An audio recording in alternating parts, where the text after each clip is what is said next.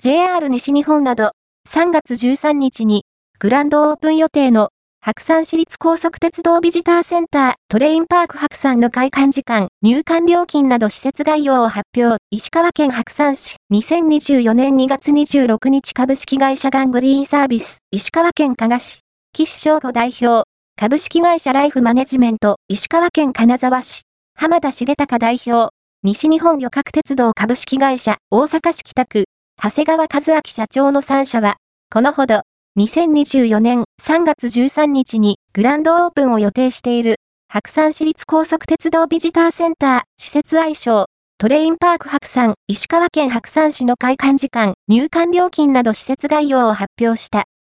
同センターは、観光情報掲示板やタッチパネル型の観光情報テーブルなどを設置し、白山市、野見市、野々市市、川北町の特産品や、同施設のオリジナルグッズなどを販売する、観光情報、お土産エリア、1階、無料エリアと、普段は見ることができない知られざる北陸新幹線の魅力と、それを支える人々を紹介、運転士が訓練で使用するシミュレータの体験もできる、新幹線学びと体感エリア1階、有料エリア白山市の自然をテーマにした絵本の世界を旅するような体験を提供する、子供、遊びエリア、3階、有料エリア、普段見ることのできない白山総合車両所内の点検、設備の様子を、工場の音とともに学ぶことができる、新幹線、見学エリア、4階、有料エリアで構成する。